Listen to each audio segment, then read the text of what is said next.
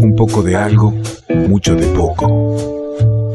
Quizá no te digo nada, o quizá te estoy diciendo todo.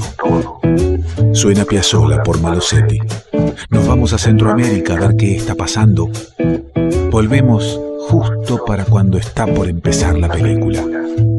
Y nos sentimos libres por un par de horas. ¿Será que por eso somos un revuelto? Revuelto de radio.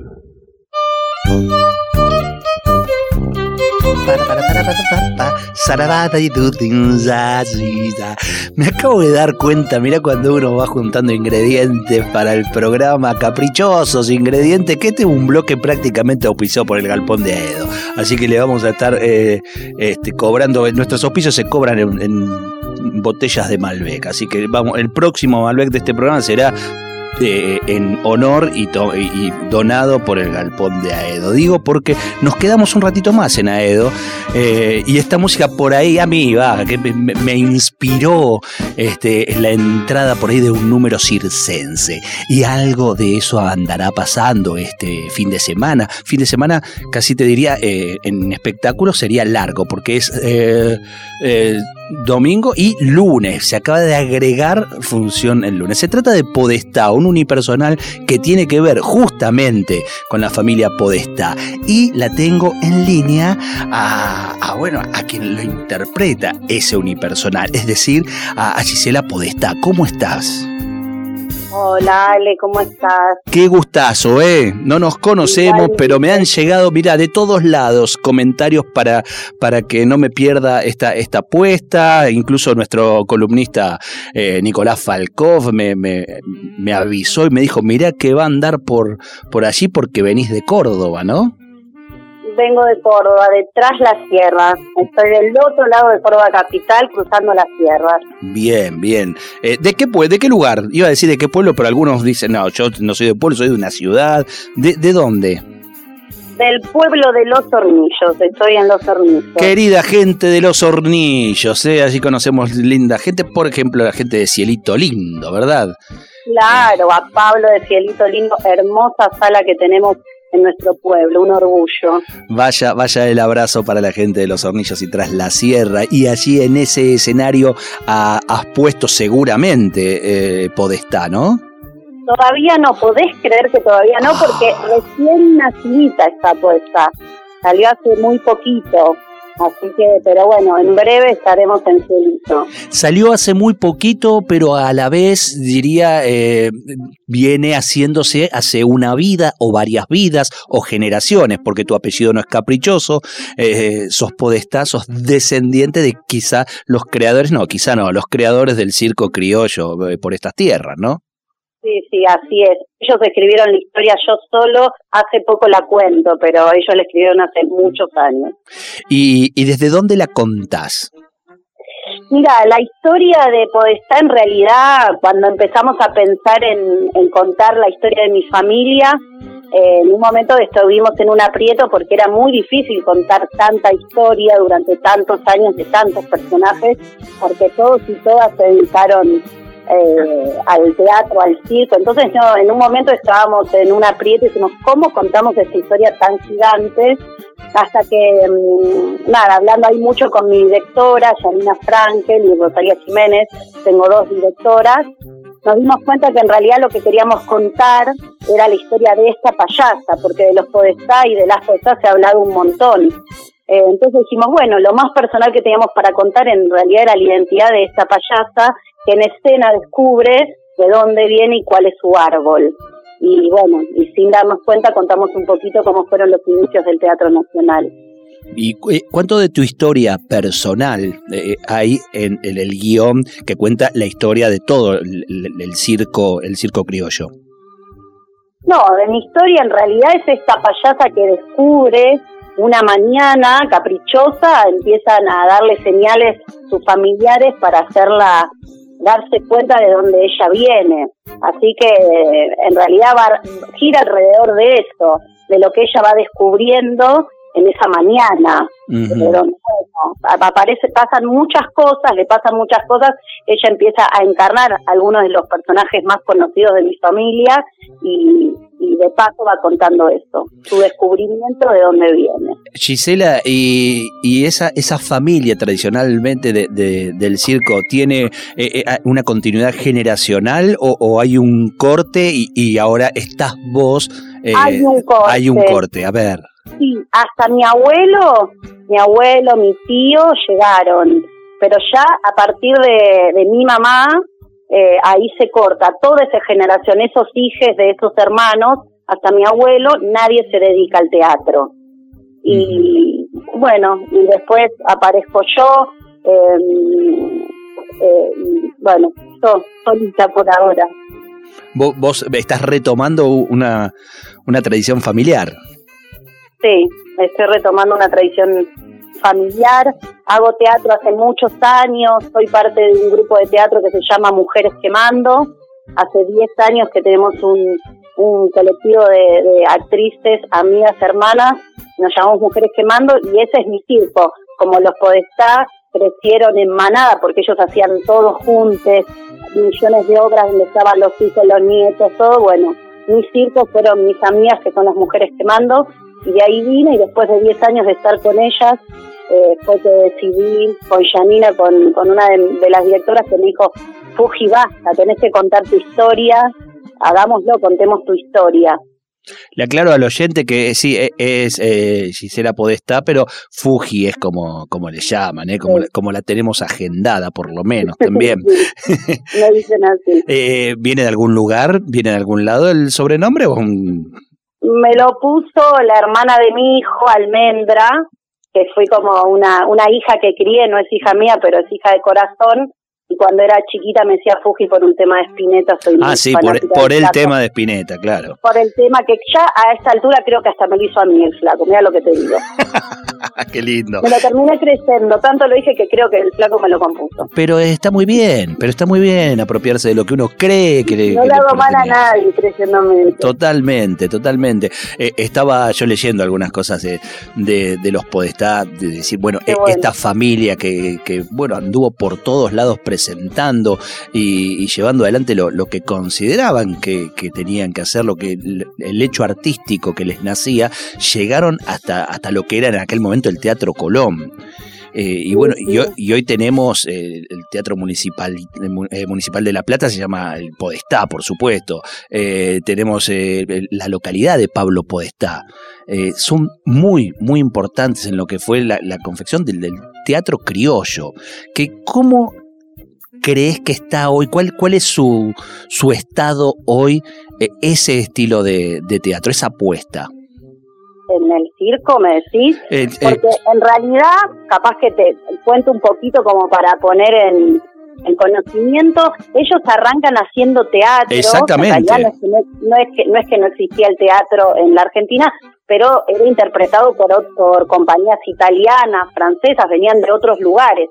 Lo que sucedía criollo en, en la Argentina era el circo, ¿no? La disciplina circense. Y lo que hacen los podestá por eso se, se, toma ese hecho como el primer hecho artístico donde el teatro nace, porque toman el Juan Moreira y hacen a Juan Moreira y toman escritores argentinos con actores argentinos contando historias de gauchos. Eso, por eso es el inicio del teatro. En la Argentina había teatro, pero bueno, eran otras compañías extranjeras. Y lo que hacen los podestas es tomar eso y hacerlo en el circo el teatro era más para las élites, era esto, eran, eh, eh, eran óperas, eran teatros, donde había que pagar una entrada o era con otro poder adquisitivo. Lo que hace lo que hacen los podestá, las podestá también, porque bueno, yo en la obra nombro también y reivindico a las mujeres podestá, es eso, es meter al, al teatro adentro del circo. Entonces la gente al comienzo ni sabía, no entendían qué estaba pasando cuando empezaron a interpretar el teatro. Había dos partes, una primera parte de disciplina circense, había un corte y luego empezaron a hacer Juan Moreira, que en sus comienzos arrancó en pantomima, hasta que dos años después de hacer Juan Moreira sin la palabra, le ponen la palabra. Es ese, eh, después se trasladan a, al, al, teatro, después a la caja negra, van pasando por todo, llegan hasta el cine, ¿no? Recorren todos los, todas las posibilidades de actuación, pero arrancan en el teatro, es bien popular. Eh, si tendría entonces esto que, actualizarlo para preguntar en cuál es el estado hoy, no tiene que ver con, que se esté o no contando la, la, gauchesca, sino el teatro independiente que nos cuenta, que nos narra, que es accesible, que es un colectivo y que quiere llegar a todos. Obvio. Sí, sí, nace bien de abajo. De hecho, empieza a pasar que la gente de dinero, las élites empiezan a escuchar que hay teatro gauchesco, ¿viste? Y se empieza a generar como, bueno, tenemos que ir al teatro y de repente se empieza a hacer ese encuentro de algo bien popular. Eh, después empieza a replicarse, un montón de compañías empiezan a hacer Juan Moreira, como que después ahí es el inicio, el puntapié para que después empiecen a hacerse los elencos criollos con, escritores criollos y empezar a contar eh, historias que, nos representaban. Los poetas son los primeros que meten, por ejemplo, el pericón adentro de las obras de teatro, las danzas folclóricas argentinas también. Yo hago un homenaje al pericón también en Podestá. Bueno, trato de retomar algunas cosas de las que se pueden como para contar un poquito cómo ellos recuperan esa identidad también. Podestá se, se, presenta, bueno, el domingo con dos funciones que están agotadas, pero el lunes tenemos una nueva función. Eh, el lunes a las nueve, no, el lunes es a las nueve de la noche también. Sí, el lunes es a las nueve. A las nueve de la noche en el Galpón de Aedo, allí en, la calle Concordia, muy cerquita de la estación de Aedo. Le cuento a quien tenga que, viajar, es muy cómodo para ir con el, con el Sarmiento, por ejemplo. Y allí estará presentándose Fuji, entonces, Fuji Podestá, eh, presentando un poco de, su historia, todo de, su familia y eso también es presentar un momento, un momento histórico, una, una memoria cultural de, nuestra patria. Así que, bueno, con toda la mierda para, para, el domingo, para el lunes y espero que haya próximas también y en distintos lugares y, por supuesto en el cielito lindo en los hornillos, ¿no?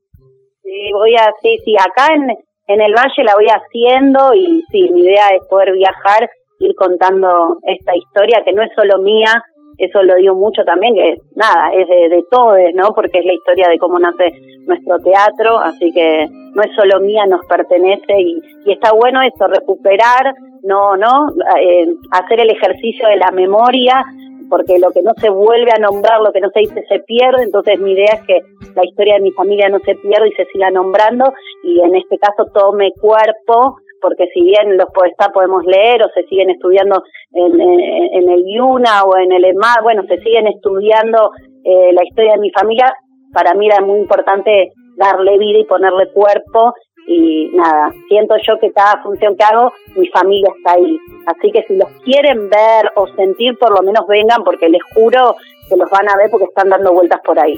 Qué lindo, qué lindo, qué, qué linda manera de convidarlo, eh, dan muchas ganas eh, hasta cada momento que nos, que nos crucemos, Fuji. Muchísimas gracias. No, Ale, muchas gracias a vos. Fuerte abrazo, eh. Podestá, un unipersonal de clown en el galpón de Aedo. Domingos, dos funciones agotadas. El lunes a las nueve de la noche todavía quedan entradas. Escucha, escucha, Puente Celeste. Qué lindo vamos. Si al cantar creen que miento, pajarito pregunto de contento. Yo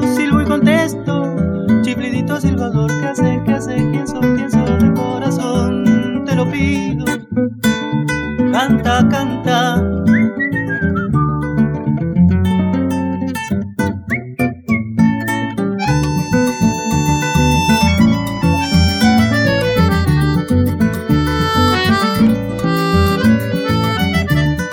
Casi sin que me dé cuenta, luna llena lo alumbro en sus ojos, dulzor que se refleja, luz azul para mi amor, que hace, que hace,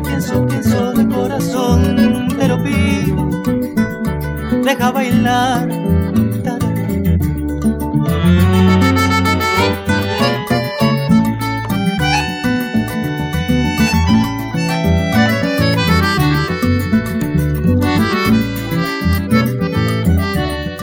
Siempre que remonta vuelo, un pajarito de color que se siente en un coquilla al viento, coronita tricolor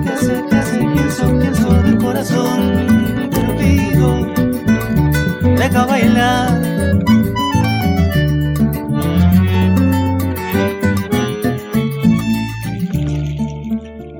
Puente Celeste, Edgardo Cardoso. Edgardo Cardoso, justamente, que va a estar en el Galpón de Aedo. Hola, ¿cómo están? Soy Edgardo Cardoso. Este sábado 28 de agosto voy a estar en el Galpón de Aedo, un lugar muy querido, desde las 14 a las 17, dando un taller de composición de canciones. Ahí nos juntamos, mostramos las canciones y charlamos sobre el asunto misterioso de ser compositor de canciones. Y a las 18 voy a dar un concierto con las mías eh, de mis discos anteriores y también voy a eh, presentar algunas nuevas eh, que van a formar parte de mi disco nuevo. Así que bueno, la invitación es en Concordia 625, en Aedo, este sábado 28, de 14 a 17 el taller y a las 18 el concierto. Un abrazo.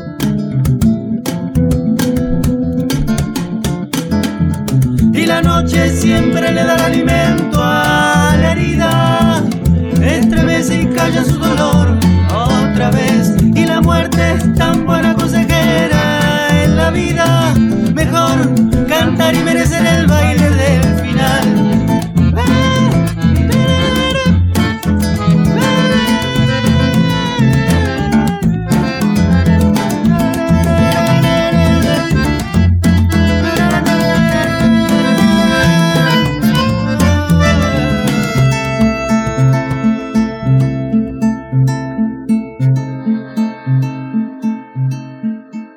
Revuelto de radio, el todo es más que la suma de sus partes.